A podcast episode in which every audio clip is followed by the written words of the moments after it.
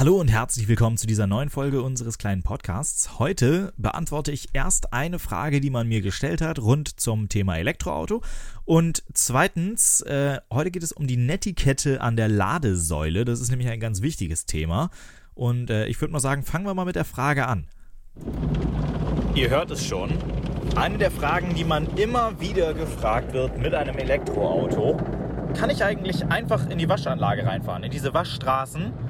Die man sonst auch mit dem Verbrenner reinfährt? Und die Antwort ist klar, warum denn nicht? Das muss ein Auto definitiv aushalten, egal ob es elektrisch ist oder ein Verbrenner, das äh, darf keinen Unterschied machen, denn auch im alltäglichen Straßenverkehr kann das Auto ja derartigen Wassersituationen ausgesetzt werden. Klar, dann sind keine Bürsten mit im Spiel, aber bei ordentlich Sturm und Regen muss das Auto das ja auch aushalten. Und dementsprechend auch die Waschstraße ist tatsächlich überhaupt kein Problem. Einfach reinfahren, den Gang auf neutral stellen, Motor aus und durchrollen lassen. Ganz entspannt, wie bisher auch.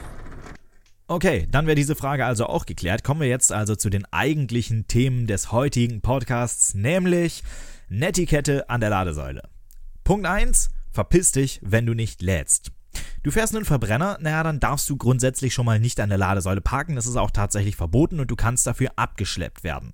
Elektroautofahrer sind aber auf diese Parkplätze angewiesen oder auf diese Ladeplätze und du bist es als Verbrennerfahrer schlicht und ergreifend nicht. Und auch wenn es in einigen Städten schlicht zu wenig Parkplätze gibt, das ist ein Problem, das gibt es für Elektroautos auch und vor allen Dingen eben noch viel stärker, weil die ja sogar einen Parkplatz mit Ladesäule benötigen und davon gibt es einfach noch viel weniger.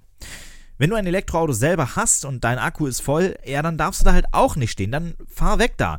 Und wenn du deinen Akku fertig geladen hast und der fertig ist, dann sorg bitte auch dafür, dass dein Auto zeitnah wieder von dem Ladeplatz verschwindet. Kein Mensch käme auch an einer Tankstelle darauf, mit einem Elektroauto oder generell mit einem Auto, das man nicht betanken möchte, an einer Zapfsäule zu parken, weil man beispielsweise ein Brötchen im Inneren der Tankstelle erwerben möchte. Dann parkt man irgendwo anders, aber doch nicht an der Tankstelle. Da käme man gar nicht drauf. Warum kommt man also auf diesen Dampfer bei Elektroautoladesäulen?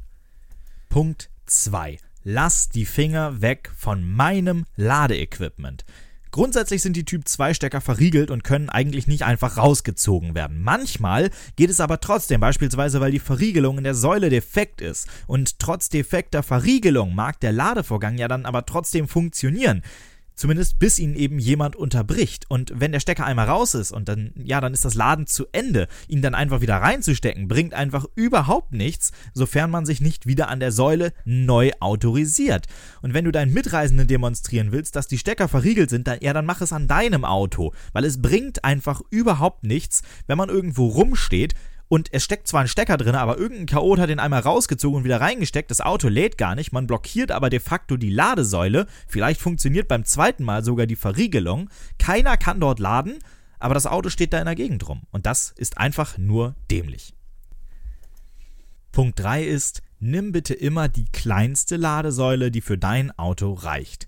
Wenn dein Auto also beispielsweise wie der VW ID3 Pure oder eben zum Beispiel auch unser E-Up nicht mit mehr als 50 Kilowatt laden kann, dann beleg bitte, sofern es irgendwie vermeidbar ist, keinen Hypercharger. Jeder Triple Charger kann dir die 50 Kilowatt liefern, die zum Beispiel eben der E-Up, der E-Golf oder eben auch der ID3 Pure maximal nehmen können. Und es macht für dich überhaupt keinen Unterschied. Bei ENBW kostet der Gleichstrom am Triple Charger genau das gleiche wie am Hypercharger und auch die Ladekurve ist exakt die gleiche. Gleiche Zeit, gleiches Geld. Also warum andere davon abhalten, die schneller laden können als du, schneller zu laden als du es kannst?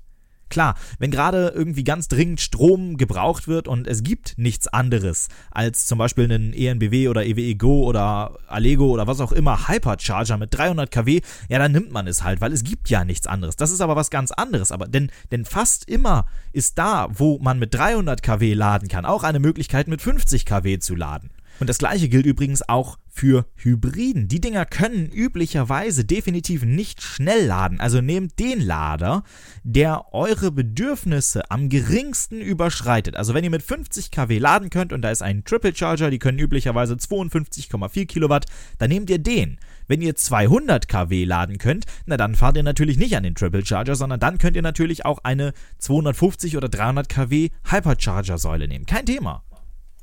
Punkt Nummer 4. Hilf anderen, wenn immer es geht.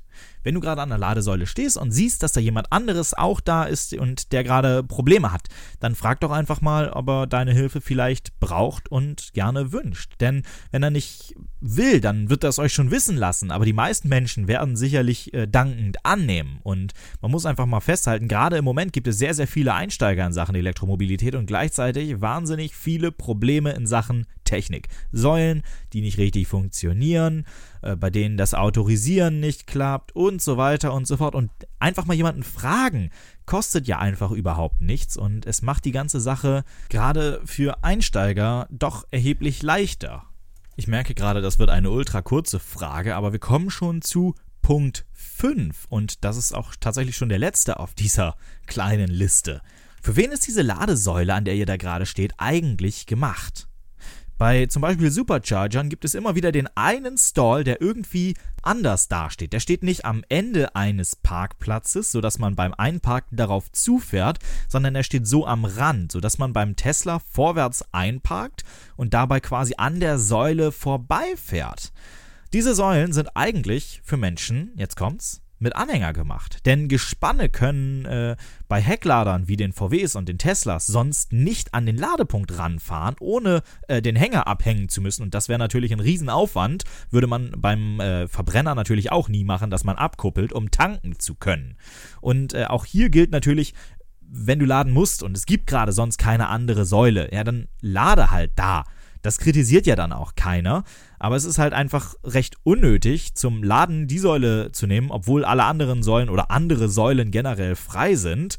Und äh, ob man jetzt vorwärts ein und rückwärts wieder ausparkt oder andersrum, ne, das macht ja für euch keinen Unterschied. Aber wenn dann jemand kommt mit einem Anhänger und der muss den Anhänger abhängen, um dann an eine der anderen Säulen ranzufahren, ne, dann macht das für denjenigen schon einen sehr erheblichen Unterschied. Und das ist eigentlich irgendwie unnötig und hemmt dann natürlich auch irgendwo wieder so ein bisschen die Praktikabilität der Elektromobilität. So, das soll es dann auch schon gewesen sein mit dieser ultra kurzen Folge heute hier und jetzt. Damit äh, kommen wir schon ja, zum Ende und ich darf freudiger Erwartung behaftet ankündigen.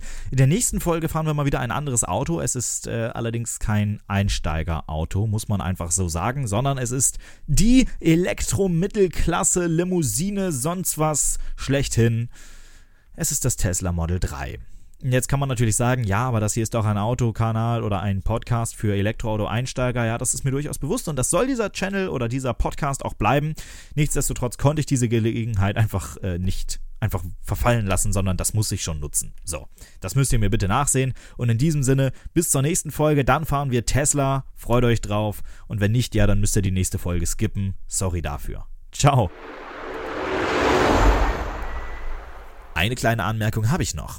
Ihr könnt diesen Podcast künftig ganz einfach mitgestalten. Sendet dazu einfach eure Frage, Anmerkung, Kritik oder eure Wünsche per Mail an elektro@hendrikfinke.com. Gerne könnt ihr eure Frage auch als Audio anhängen, dann kann ich euch nämlich ganz einfach und elegant hier mit zu mir in den Podcast holen.